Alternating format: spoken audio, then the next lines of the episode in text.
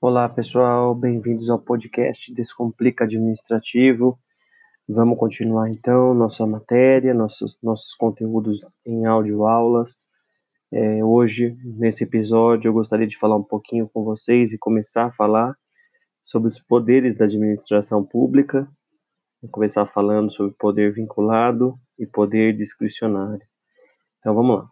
Super importante isso. Poder vinculado é aquele poder em que a administração pública, com base na lei, age sem nenhuma margem de liberdade, sem nenhuma dose de liberdade de agir. É, quando a lei dá um comando e não estabelece opções ao agente público, se diz aí que o ato é vinculado, né? A gente sabe que o servidor público se aposenta em regra aos 75 anos. Então, a lei fala, completou 75, deve se aposentar. Esse é um exemplo de poder vinculado. É, por outro lado, temos também os poderes discricionários. Em oposição ao vinculado, o discricionário significa que existe uma margem de liberdade ao agente e essa margem é prevista na lei, né?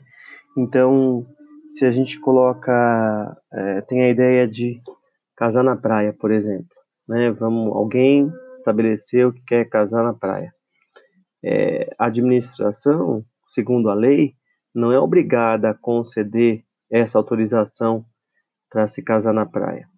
Na verdade, ela vai analisar a conveniência e oportunidade e conceder ou não o ato administrativo.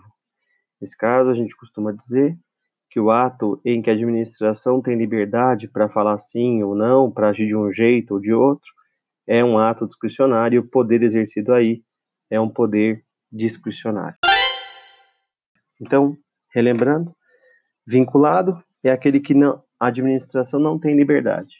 Discricionário é aquele em que ela tem liberdade. E quem dá essa liberdade ou não dá a liberdade? A lei, por conta do princípio da legalidade. Tá bom? Por hoje é isso. Esse conteúdo está no capítulo 3 do meu livro, Descomplicando o Direito Administrativo.